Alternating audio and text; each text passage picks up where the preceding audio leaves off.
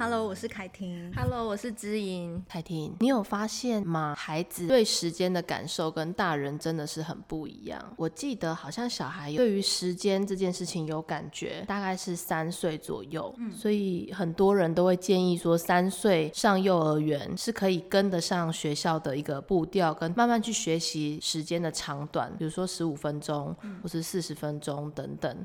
嗯，就是其实孩子在三岁以前，好像真的对时间是无感的哎，所以我很多同事啊，其实他们小孩子送托有没有？就早上赶赶赶的时间，小孩就一直拖拖拖。嗯，因为对孩子来说的那个时间是没有感觉的，他就会觉得没关系啊，慢慢来啊。那为什么爸爸妈妈要这么急？在急什么？是大人跟小孩之间的那个不协调啊，就会出现，嗯，导致大人很紧张，小孩也很紧张。可是小孩不太清楚大人在紧张什么的时候，那个情绪张力就好大哦。大大人就会变成真的是直接命令指责，你就按照我的意思啊，你就赶快出门啊，鞋子穿起来就可以了。这样子爸爸妈妈上班会迟到，你上课会迟到，然后小孩就会说，那为什么我要上课呢？然 后这时候大人就觉得小孩很懵懂，有没有？更气。那你的小孩有上幼儿园，你有这种感觉吗？我小孩是四岁开始上中班，嗯，我觉得真的四岁好像是一个分水岭哎，嗯，就是呃他在四岁之前，你会觉得跟他。他做一些时间上的观念，就像你刚刚讲，他好像没有办法去理解，嗯，然后还有一些部分，他好像都是非常懵懂的。可是，一到四岁的时候，你猛然就会觉得，哎、欸，他好像突然就是人性化很多，你可以跟他沟通的东西变多了。嗯、所以，的确，我觉得很多事情在四岁这个阶段之后比较好教导，对对对，很清楚，就是可以讲人话。你会觉得四岁好像孩子突然懂事很多，嗯嗯，那也有可能是在四岁这个时候，孩子。他去上了幼儿园，接触了团体的生活跟纪律。回到家，你跟他讲一些规范或者是沟通，我觉得是比较好去处理的。欸，您讲到那个懵懂啊，我好有感觉哦。嗯，像我女儿，她之前在车上坐安全座椅的时候，她就会说：“妈妈，我要抱抱。”嗯，妈妈，我要抱抱。嗯，妈妈抱。然后我就说：“不行哦，我们现在还在开车，这样很危险。你看，妈妈现在连回头要看你，没有注意到前面的车。如果是这样子的。”话我们两个都会好危险，她就整个就是听不进去。对，但是我发现一个很奇怪的现象，就是我改天我就换个方式，我就说，哦，妈妈也好想抱抱哦，嗯，我想抱你抱我，嗯、他就跟我说不行哦，现在在开车哦，要等一下才可以哦，嗯、等一下才可以抱哦。那我说可是我现在就想抱，然后他就说不行，这样子很危险。然后我就觉得他整个你知道人分裂了，你知道吗？而且他有时候就是他先制止弟弟说：“弟弟这个不能咬，弟弟这个不能吃。”然后下一步他拿起来吃。然后我就觉得你是很像判若两人，就是他现在两岁多嘛，对，他好像有输入这个规范，可是他的行动就是很冲动。嗯，像我觉得如果像汽车座椅的那个引导啊，如果假设我没有想到可以这样角色互换，嗯。那对很多人来说，就是你就坐好啊，不要吵，变成一直是制止他。那其实你也不知道他到底收到的讯息是什么。你看这样突然角色互换，他就说不行哦，我们在汽车座椅上要坐好，不然我们两个都很危险。就其实你也确认到孩子其实是有吸收到的，对，只是他做不到。嗯、对，然后那个冲动性就很强。嗯、然后我就在思考一件事情：孩子在四岁以前，像你说四岁是分水岭，只、嗯、给给家长很大的希望，希望他四岁以后是可以接受。说跟做到是很一致的，但是我觉得有一些家长就会担心说，在这以前孩子的冲动性跟他说到做不到这件事情，是不是以后都会这样？嗯，你说到，可是你没做到啊，然后就会跟小孩争论，变两边的情绪张力就好大。然后有一些小孩他就会变成是，比如说拉肚子，嗯，或者是头痛，嗯，或者是其他就变身体化的一些焦虑反应，对，嗯嗯，是拨手啊，吃手指等等，对于发展可能。不是这么清楚的家长们，有时候会真的好焦虑。他两岁就这样子了，那以后怎么办呢？哎，他三岁还这样子，以后怎么办呢？像我有两个孩子嘛，嗯，差不多差两岁。像我，我有时候也会突然之间就忘记，其实孩子在两岁、三岁的时候，他会有什么样的反应跟状态。真的哈、哦，嗯，我有时候也是会突然会忘记啊，因为度过那个时期了，是不是？对，因为有时候像我会觉得美美好卢哦，怎么卢到都没办法跟他好好的沟通，嗯，然后会觉得说这个。情况下，以前姐姐有这么卢吗？有这种问号出现。嗯，可是其实有的，因为我有一个朋友，他看着我的两个孩子长大，有时候旁观者清嘛，对不对？嗯、他就会提醒我说，其实有姐姐以前这个时候也是这样，只是你忘记了，真的会遗忘小孩子暴躁或者躺在地上哭很崩溃的那个样子啊。我觉得可能是有时候我们度过了那个时期，嗯，我的孩子大女儿她已经度过那个两三岁就是疯狂没办法沟通的时期的，你会觉得他已经在一个理想的人性化的一个状态嘛，对不对？然后你就会很想要觉得美眉她可以现在也在人性化状态，嗯，可是却忘了说她其实现在也处于在懵懂、比较冲动的两三岁，嗯，然后我们就会想要用那四五岁的状态去要求那个两三岁，就是我们自己有时候也会迷失，其实是不可以这样要求孩子的，嗯，因为四五岁跟两三岁，我觉得需求差好大哦。其实孩子的几个月就已经差很多了，更何况是一两年呢？嗯，对，所以有时候我我就会去反思这件事情。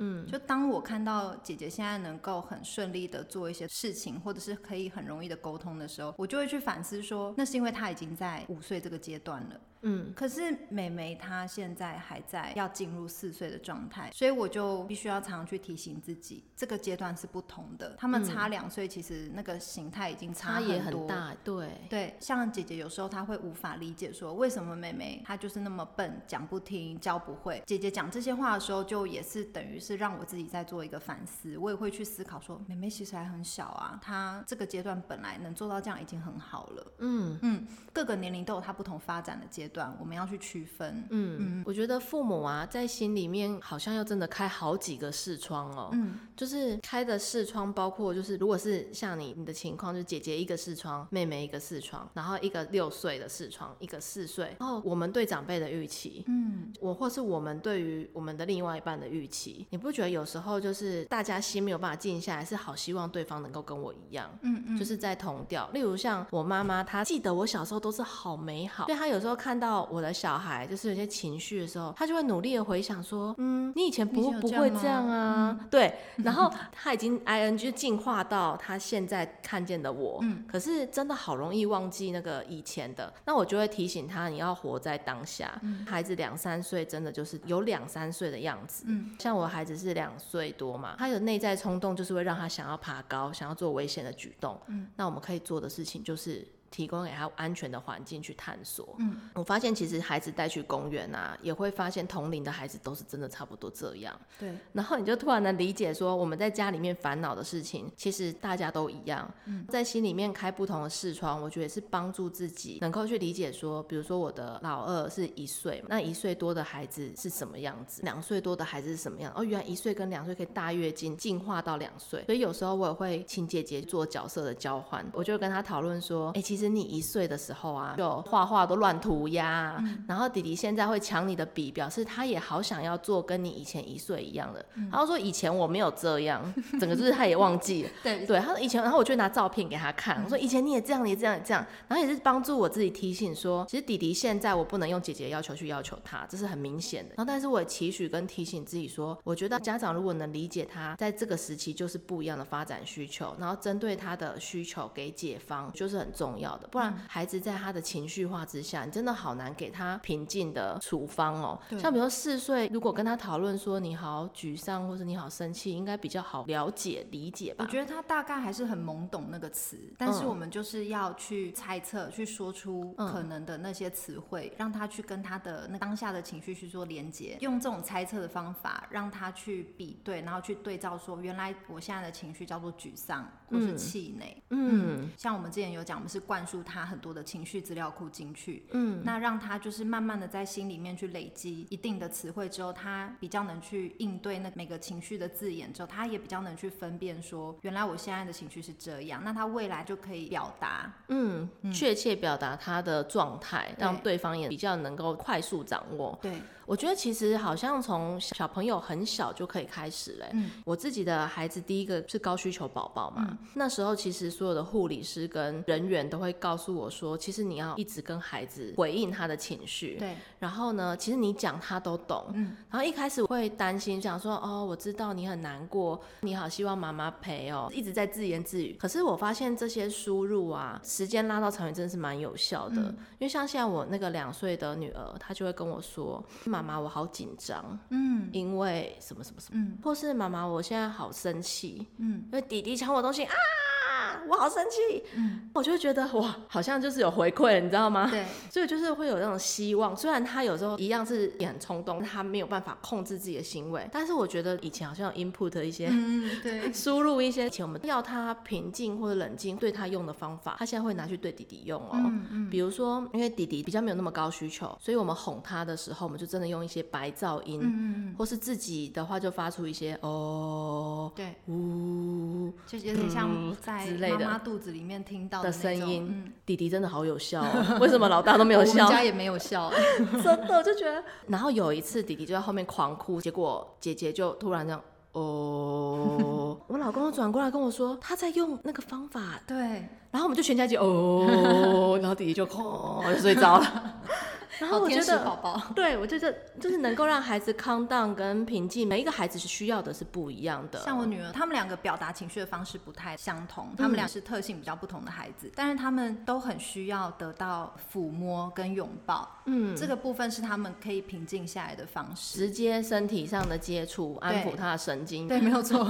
就连他们睡觉的时候，因为我会陪他们一起入睡嘛，陪睡的时候，他们就很喜欢被我拥抱，就是靠在我的肩膀上面，一人躺。一边，然后我就会抚摸他们的头啊、脸啊，然后甚至身体呀、啊，这样子，嗯，然后拍拍他们，这样。我用这样的方式陪伴他们入睡，他们其实就很安稳的睡着。身体接触好重要，嗯，我觉得像我自己睡觉的时候啊，你就发现孩子在旁边滚来滚去，滚一滚之后，都会有一个部位一定要跟你的身体粘在一起，膝盖啊、脚底啊，就是呃，怎么会有异物？对，飘在身上，对，就是他一定会靠一个部分粘在你身上，哎，就好像磁铁，对。是跟他在一起的那种感觉，嗯、所以我觉得每个小孩真的需求不一样，嗯、我们就有各种方法可以帮助他。嗯、像我觉得我的女儿，她比较多口语上的回应跟安抚，嗯，还有视觉上，嗯，她在很小的时候，我就去做一个那个平静的瓶子，嗯，它其实很简单，你三分之一加水，嗯，三分之一加油，嗯，然后其他部分你可以加透明的胶水，嗯、里面再加一些亮片，嗯，然后把它倒过来，它就是会有，因为油跟水是分离的，本来就会分色，加上有胶水，它就会慢慢的滑落下来，哇，然后就有那种星空，或是像我们以前那种小时候雪球，还是对对对，类似水晶球那种，对，水晶球不是以前小时候我们都会买那种圣诞节呀什么，对，它就有亮粉跟雪花，然后就自己看爱加什么就加什么。它它对于视觉这样的刺激，让它平静，跟口语的回应，然后就像你说的触摸或者是他的呃身体接触的安抚，我觉得真的每个宝宝好不一样哦，真的很不一样哎，像我们刚刚就讲到了听觉型，然后视觉型，嗯、还有触觉型，甚至还有嗅觉型的。嗯，像我我自己觉得，有时候我觉得很烦躁的时候，我可能滴一点精油，然后闻到那个精油味道，我就觉得我可以放松。嗯，所以其实放松的方式、平静的方式，其实可以很多哎。嗯、我孩子闻到那个精油的味道，他也觉得好舒服哦。嗯，然后我跟你分享一个哦，我发现吃东西也可以。嗯，对，嗯，像比如说酸梅，嗯，品味，我就去描述啊，酸酸梅外面皱皱的，然后你每次咬一口啊，它就会有就是不同层次的口感。哇 然后就是慢慢的从那种淡淡的到深深的咸，到慢慢的回甘的感觉，那种是他就说什么是回甘？那什么啊？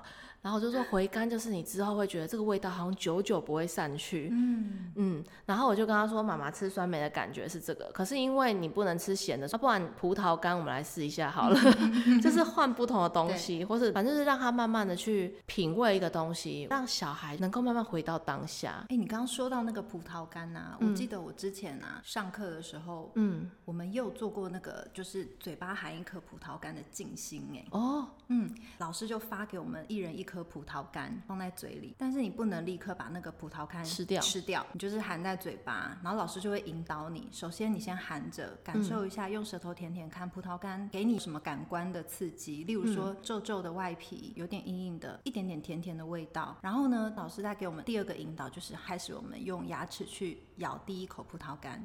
嗯，然后你就会感觉到它，哎，咬下去的时候有浓郁的葡萄香气就出来了。嗯，再慢慢的咀嚼，咬第二口，香精一定很淡。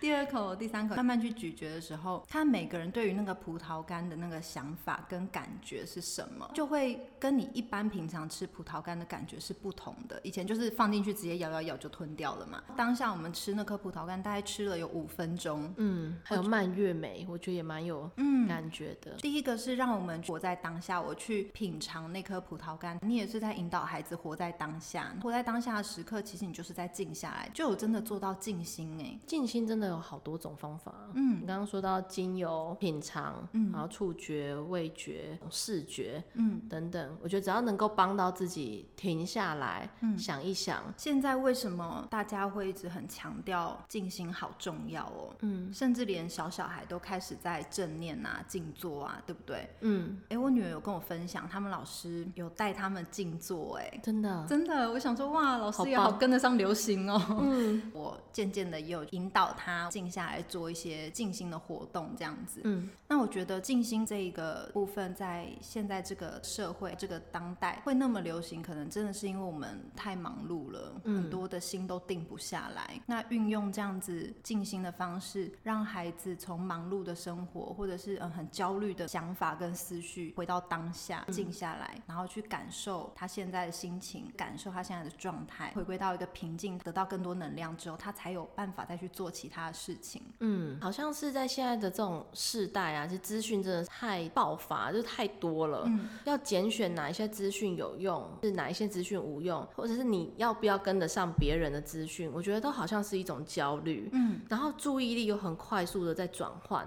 例如说，你可能打开雅虎期末啊，就好多的讯息出现。你原本只是要查最近的新闻，不小心就看到天气，看到股市，看到其他亲子旅游等等。就是你已经忘记原本要查的是什么，对对对对，很容易这样。我觉得大人容易这样，小孩更是。嗯，比如说同学学什么才艺，对我到底有没有适合，有没有用？或者是同学现在在流行什么，那我是不是也要看？就动画，嗯，会有好多的抉择，跟这些资讯又容易取得。我觉得好多的抉择之下，真的会有那种很快餐，在吃自助餐，很快速的挑各种食物，好像就没有那个余力跟时间去想、去思考，这适不适合自己。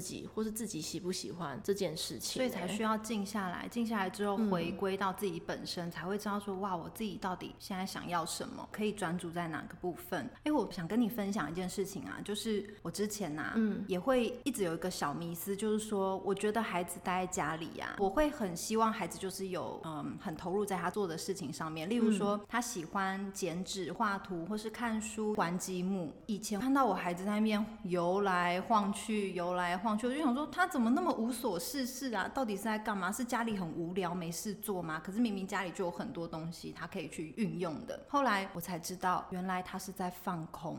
嗯，其实放空很重要哎，我以前都不知道，无所事事就是在放空。孩子是很需要放空的，为什么孩子总是要忙这个忙那个，一定要做什么事呢？你看，像我们大人有时候也会很希望什么事情都不做就放空在那里，孩子也是需要那个部分的。所以我觉得，如果说家长啊，可能没办法带着孩子一起静心，那我觉得很鼓励家长，如果看到孩子在放空的时候，不要焦虑，你就让孩子放空吧。嗯。像我现在看到孩子放空，我就会想，好吧。就让你放空，你一定有你是要放空的原因。嗯，那我也趁机可能处理我的事情，或是我就跟着他一起放空。嗯，放空也是汲取能量的方法。你这样讲，让我想到我十几年前，就是我有跟一群哲学系的老师去看画展。嗯，那一次就是大家每一个每一幅画都慢慢看嘛。嗯，然后看一看之后，我们就在那边的草地喝咖啡休息。嗯，然后那时候因为就是我还有一些课业，所以我就想说，哇，啊在这边休息，时间都浪费掉了。嗯我想要赶快离开，就跟他说，哎，那个不好意思，我还有功课没有做，我要回去写作业。他们就问我说，那你这个作业很急吗？我说没有啊，这是期末作业，但我想先做。嗯。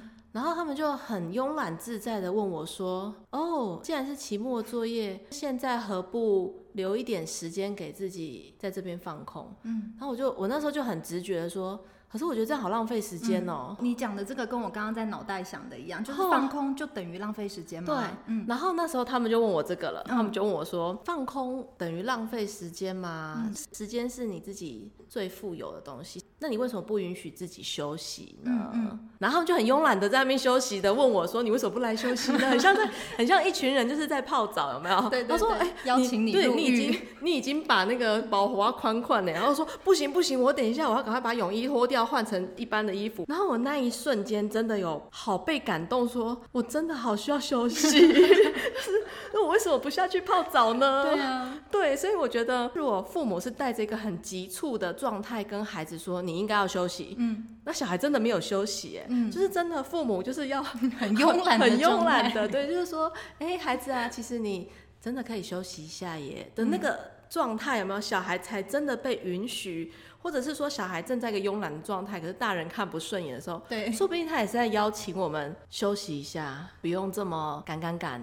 对，行程不用这么忙的一个提醒呢。像我有时候，我不是说我看到我孩子在那边游来晃去吗？嗯，现在比较知道他是在放空嘛，他也需要放空，我就会干脆就坐在沙发上，我会跟他说：“来，宝贝来。”然后他就说。干嘛？啊？这样子，然后我就说没有啊，你过来坐妈妈旁边，妈妈抱一下，嗯，就会这样搂着他，然后坐在沙发上，就这样稍微依偎一下。很有趣的事情是，抱没有多久吧，嗯，他就会说，嗯，好啦，那我要去做什么什么了，就是好有趣哦，好像感觉他来充电一下，来连接一下，对，嗯，他本来游来晃去在放空，结果呢，得到了跟我的连接，充电了一下。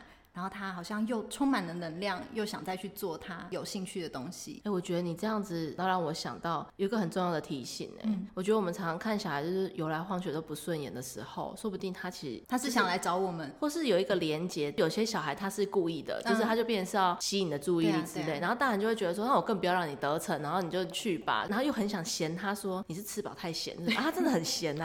对，就是我觉得与其这样，真的不如连接一下，或是一起坐在那边什么事都不做，嗯，允许自己。也允许孩子两个人碰在一起，一起休息一下，这个状态啊，我觉得好美好哦。对啊，你想想看，孩子越来越大，我们会有多少时间可以跟他两个一起黏在一起，黏在一起，然后完全什么事情都不做的时候，嗯，未来可能就很少了。嗯嗯，我觉得这种精心时刻真的好值得跟孩子分享。精心时刻不一定是要去吃大餐啊，对对对，或者是一定要去哪里。嗯，我睡前的时候，我会跟我女儿回顾今天发生了什么事，嗯，或者今天我们一起。做什么？之前他跟哥哥姐姐在一起的时候啊，我就会跟他说，其实我知道你跟哥哥姐姐在一起的时候，有时候他们做得到的事情，你都跟不上，嗯、其实你也会有点压力。对，他居然就是对，你知道吗？就是我觉得小孩，像我刚刚那样回答，对。对然后我就会很被增强，有没有？我就说对，但所以当你有压力的时候，你就在在旁边不知道要做什么，嗯、然后就愣在那边，感觉没有办法参与，没办法融入，嗯，是这样吗？嗯，所以看你呆呆的在旁边，其实你是一心很想要参与他们的。嗯，妈妈看到了，妈妈知道。嗯，我觉得那个知道跟看到可以让小孩很安心的，而且你那对他是一种很大的鼓励，因为你有看见。对，就是他不是一个人在那边无无不知所措。嗯，所以我就会跟他讲说，我看到了你是怎么样怎么样，妈妈知道，嗯，然后我看在眼里，对，